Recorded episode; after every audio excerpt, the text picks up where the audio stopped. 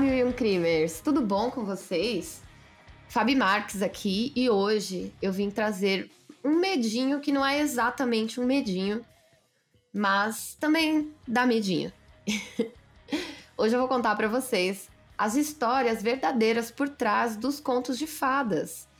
É, para quem não sabe, os contos de fadas, como a gente conhece hoje em dia, eles são histórias adaptadas dos contos dos irmãos Grimm, que eram muito mais pesados e muito mais sombrios. É, hoje em dia, né, essas histórias aí foram adaptadas pela Disney, né, ele Cinderela, Cachinhos Dourados, e são para atrair as crianças, quando na verdade essas histórias eram para assustar as crianças. Enfim, sem mais delongas, hoje não tem recadinhos, Mini Mil e Um, bora de Cinderela.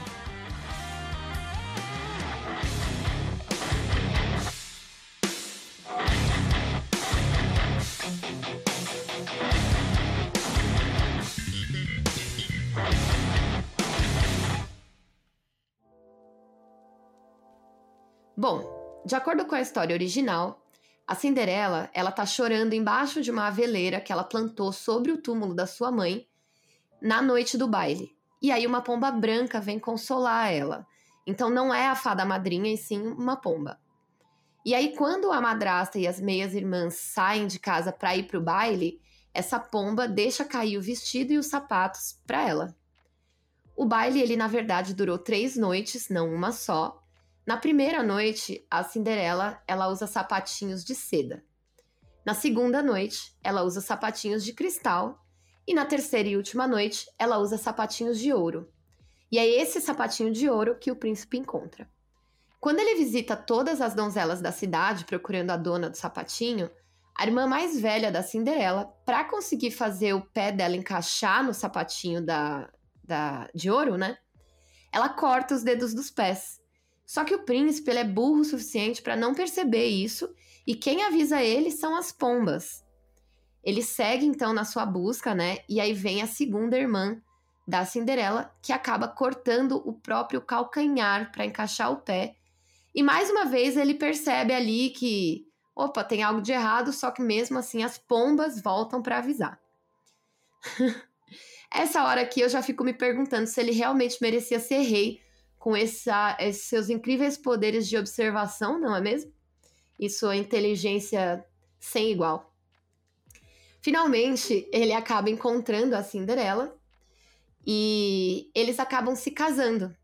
Só que no casamento, as irmãs da Cinderela, elas seguem tentando conquistar o príncipe, só que aí as pombas já estão de saco cheio desse papo todo e elas voam e bicam os olhos, os dois olhos das duas irmãs, deixando-as cegas. Então agora elas são cegas, uma não tem os dedos e outra não tem o calcanhar. E aí finalmente a Cinderela e o, o príncipe Deft, eles continuam lá governando o reino e são felizes para sempre. a segunda história que eu vou contar é a história do João e Maria, de acordo com o conto dos irmãos Grimm, é, ele, esse conto ele se chama Hansel e Gretel. Eles são irmãos, né? E a madrasta decide deixar eles na floresta quando ela tá. Na verdade, eles não têm mais comida, né?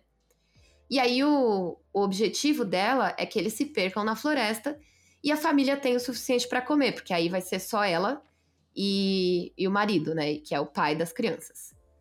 Eles escutam a madrasta falando isso e eles começam a juntar pedrinhas brancas que eles espalham pela estrada para encontrar o caminho de volta. Até aí é meio parecido mesmo, né? Com o que a gente já conhece.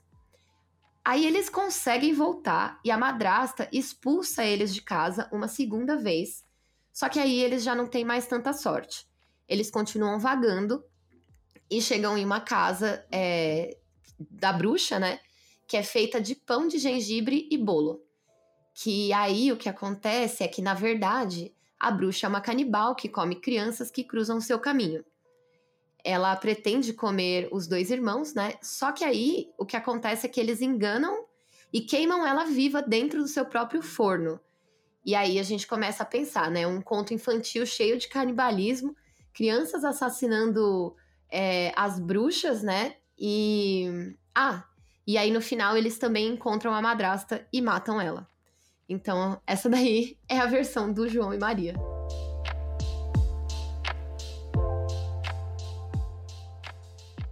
Vamos para a próxima, que é a história do da Caixinhos Dourados. E essa história ela tem duas versões. Na primeira, tem três ursos morando juntos e uma velhinha invade a casa deles. Ela come o mingau deles, ela senta e quebra suas cadeiras e dorme nas suas camas. Quando os três ursos eles chegam, eles, eles ficam assustados, né? Eles acordam ela e ela pula pela janela para nunca mais ser vista. E aí, nessa versão aqui, os ursos eles são simpáticos e hospitaleiros, né? E a velha senhora é só uma criatura ali de boca suja, problemática e intrometida. Ao longo dos anos, essa velha, essa senhora, ela foi substituída. Essa velha não, essa idosa, gente. Ai, desculpa. Ela foi substituída por uma jovem que foi chamada por muitos nomes, até que finalmente, é, ali por volta do século XX, virou a Caixinhos Dourados. Ela era intrometida e desagradável e nada doce como essas versões que a gente conhece, né? Que, ah, ela entrou sem querer porque ela tava com fome, não sei o que. Na verdade, ela era, assim, uma peste. E aí, todas as versões mais antigas têm finais diferentes pro conto. Em alguns, em alguns desses finais, né, ela é comida pelos ursos. Em outros, ela foge, assim como a velhinha, né? Em alguns, ela está prestes a ser comida, mas aí a sua mãe resgata ela no último minuto e, e aí ela leva a surra da vida dela. E aí essa história ensina você a ficar longe de ursos e nunca entrar na casa de um estranho. É, em qualquer uma dessas versões, né? Bom, é, agora a história da Bela Adormecida. Mais uma vez, essa história tem duas versões. Na primeira versão, tudo é bonito e feliz e a princesa, né, a Bela, ela acorda quando o príncipe a beija, mas isso não é o fim. Na verdade, a mãe desse príncipe, ela é insuportável. E aí agora ela sabe, ele sabe, né, que a sua mãe nunca vai aceitar a princesa como sua nora. Mas ele continua o caso em segredo. A princesa fica grávida e ela tem um filho e uma filha. E quando chega a hora do príncipe subir ao trono, ele traz a sua família para o castelo, né? E aí a mãe do príncipe, ela expulsa a princesa e as crianças para a floresta e manda a cozinheira cozinhar eles todos e servi-los como almoço. No primeiro dia, o cozinheiro ele substitui o menino por um cordeiro, a menina é substituída por carne de cabra e no segundo, isso já no segundo dia, né? É, a mãe, ela nunca percebe a diferença. E no terceiro dia, a princesa, que já tá com o coração partido pela morte dos seus filhos, ela se oferece para cortar a sua própria garganta. Mas aí a cozinheira ela se reúne com seus filhos e serve um viado, né, ou corça cozida. E aí, quando a mãe do príncipe descobre que ela tinha sido enganada, ela prepara uma banheira cheia de víboras, né, e criaturas imundas. No entanto, antes que ela possa punir a cozinheira e a princesa e as crianças, o príncipe chega e ninguém sabe por que, que ele desapareceu por três dias inteiros, né? Que ele não viu isso daí acontecendo até agora. E aí ele empurra a própria mãe dentro da banheira. E aí ela é consumida por essas é, víboras e criaturas, enfim. E aí, se isso não bastasse, na segunda versão, não é um príncipe que encontra a Bela Adormecida. Na verdade, é um rei que já é casado. Ele encontra ela viva e inconsciente. Só que ela tá bem ali, só tá desmaiada. Só que nesse, mesmo nesse estado, de alguma forma, ela deixa ele excitado. Ele a estupra e vai embora.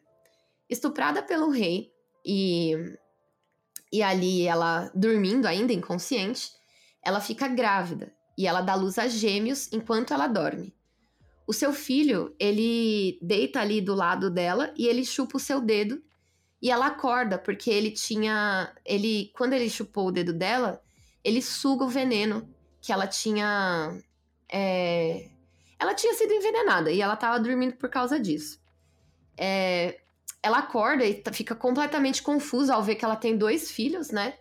E começa a cuidar deles.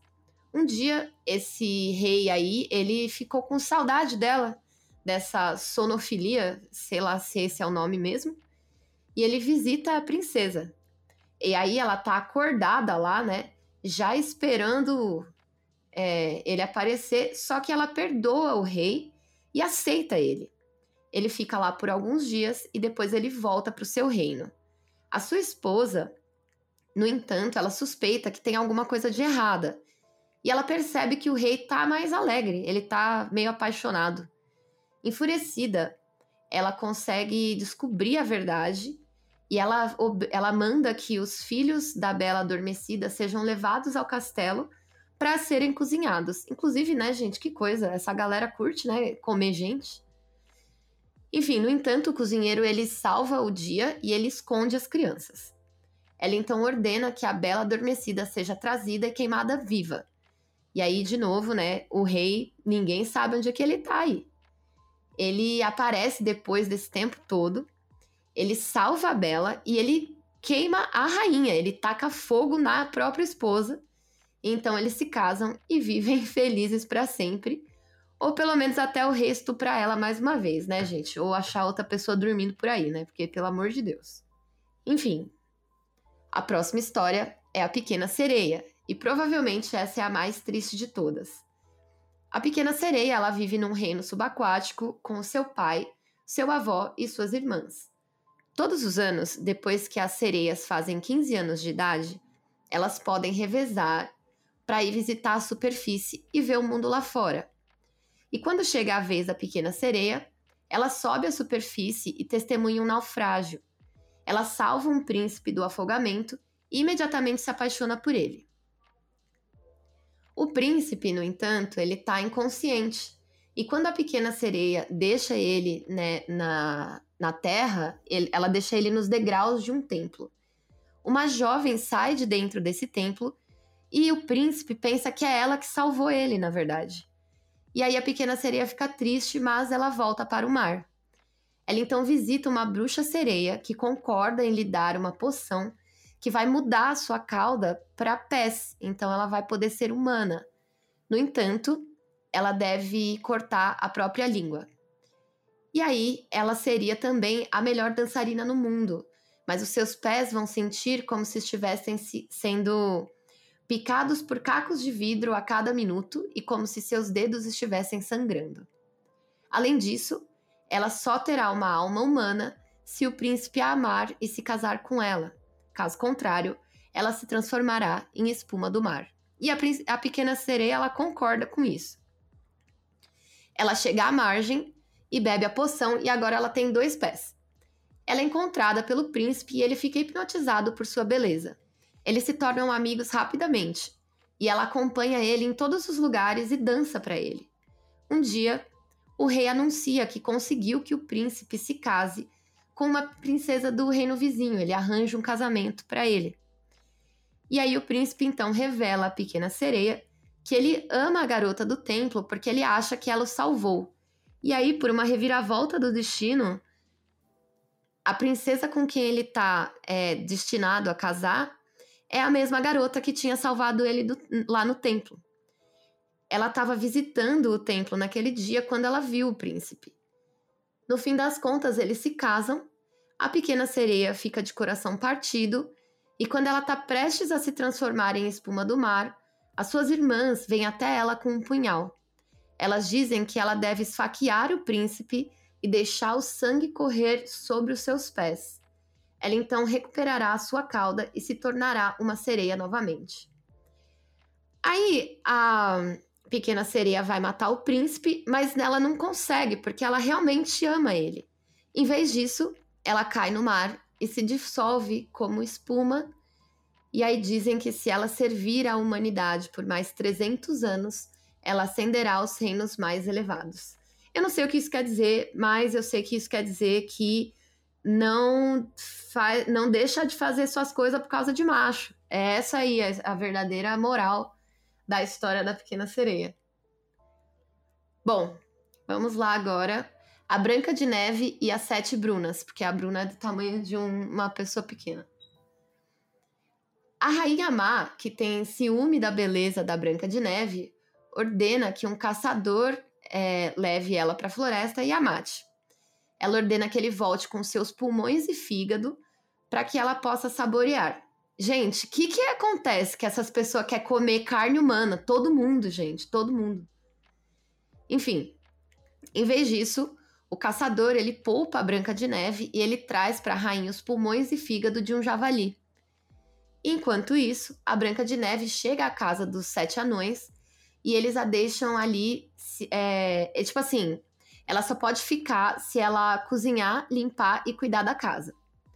No dia seguinte, a rainha descobre o engano do caçador, enquanto o espelho fala para ela que a Branca de Neve ainda assim é a mais bela. Aí a rainha vai até a casa dos sete anões disfarçada e ela tenta vender para Branca de Neve um corpete de renda. Só que aí ela amarra, né, os cadarços do corpete com tanta força que a Branca de Neve desmaia. A rainha pensa que ela tá morta e vai embora. Os anões veem ela e aí eles revivem ela, né? Eles reanimam ela. E a história se repete no segundo dia, quando a rainha usa um pente com veneno para pentear o cabelo dela e aí novamente a Branca de Neve é salva pelos sete anões. Então a rainha dá é, para Branca de Neve a maçã envenenada. E assim que ela morde a maçã, ela já morre ali mesmo. E aí os anões pensando que ela estava morta, colocam ela num caixão de vidro. E aí passa um príncipe ali que se encanta por ela. Ele ordena que os seus servos levem o caixão de vidro e os anões concordam. Quando eles estão carregando o caixão, eles tropeçam em algumas raízes, o caixão cai e o pedaço de maçã na garganta da Branca de Neve, ele é desalojado dali e ela acorda. O príncipe fica encantado e eles se preparam para o casamento. A rainha má, ela também está convidada. Como ela não sabe que é a Branca de Neve com quem o príncipe vai se casar, ela visita eles. E aí a Branca de Neve revela todo o mal feito por ela. E como punição por seus crimes, ela, eles colocam sapatos de ferro incandescente, que é tipo, sabe assim quando você queima o metal e fica tipo, aquele negócio de marcar gado, sabe? Que aí o metal fica vermelho. Aí eles obrigam ela, a bruxa, a colocar esse sapato aí de fogo e obrigam ela a dançar até ela cair morta. E é isso, né, gente? Torturas. Bom, a próxima história é a história da Rapunzel. Quando a Rapunzel tá presa na torre, o príncipe visita ela de noite e dá um pequeno lenço de seda todas as noites que ela pode costurar em uma longa escada de corda. Eles também transam, viu, gente? E aí a Rapunzel fica grávida. A bruxa, ela descobre o seu segredo quando ela acidentalmente pergunta para a bruxa por que que o seu vestido de repente estava apertado no meio. E aí a bruxa com raiva corta o cabelo da Rapunzel e joga ela no deserto. Enquanto isso, quando o príncipe vem visitá-la na noite seguinte, a bruxa puxa ele usando o cabelo cortado e ele fica chocado ao ver a bruxa e pula pela janela. Os espinhos abaixo, né, lá, lá no, no chão, né? De quando ele pula, eles entram direto nos seus olhos e ele fica cego. Ele vagueia pelo deserto e ele finalmente encontra Rapunzel, que é a mãe dos seus filhos. Eles se reencontram e quando ele chora, os seus olhos são automaticamente curados. Sim, é isso, mágica. Mas é, essa daí pelo menos tem um final feliz, sei lá. Mais ou menos, né? É um pouquinho menos pior. A próxima história é a história da Chapeuzinho Vermelho. O que acontece é o seguinte, né? É, o lobo, ele come a avó mesmo, não tem muito segredo, não. E aí ele deixa um pouco da carne dela e o sangue e, e ele cozinha e ele oferece pra Chapeuzinho Vermelho. Gente, canibalismo em todas as histórias. Que, que é isso? Enfim, e o lobo sabe cozinhar, né, gente? É o lobo Masterchef aí, que faz ali um guisado de vovozinha e aí, basicamente, a Chapeuzinho ela come a sua própria avó. E aí ela então é ordenada pelo lobo, que tá disfarçado de avó. É, ela, ele fala para ela jogar as roupas dela no fogo e deitar do lado dele. Quando a Chapeuzinho Vermelho percebe que é o lobo e que ele vai comê-la, ela dá uma desculpa e diz que precisa ir fazer cocô. O lobo amarra uma corda em sua perna para que ela não possa escapar, mas a Chapeuzinho Vermelho, ela amarra a corda em um objeto e escapa. E é isso. E aí, gente, tem também uma uma versão dessa Chapeuzinho Vermelho que ela encontra um caçador e aí o, o caçador, na verdade, ele estupra ela, enfim. É, eu não tenho detalhes dessa versão aí, mas se alguém souber, por favor, manda para mim. E a última história, que é mais curtinha aqui, é a história do príncipe sapo. Sabe aquela lá do. Ah, o príncipe lá vira um sapo, aí a princesa beija e pronto, né? Fica lindo, vira um príncipe. Só que na, em algumas versões aí, né, nas versões anteriores, o que acontece de verdade é que ela joga o sapo contra a parede, porque ela tá com nojo, e aí é, ela fica batendo nele até ele se transformar, e aí ele se transforma, gente. Ou seja, não é vegana, né? Porque se fosse, né, não maltrataria os animais. E é isso, gente. Essas daí são as é, nove historinhas que eu separei de maneira muito, muito curtinha, né, para caber aqui no mini para vocês. Se tiver alguma que vocês têm mais interesse em saber com detalhes, me fala que eu conto direitinho. Se vocês souberem de algo que eu deixei de contar, é, conta para mim aqui nos comentários. E se você tem uma história de de repente você foi visitar sua avó e um lobo tava fantasiado, tudo. Mas se você tiver uma história aí que seja assustadora, é, supernatural, ou de ET, ou do que vocês quiserem, é, manda para mim, milincrimes.gmail.com que eu vou contar aqui. E é isso, gente. Uma boa sexta-feira para vocês. Hoje o episódio vai sair mais tarde. Um beijinho para todos e até semana que vem.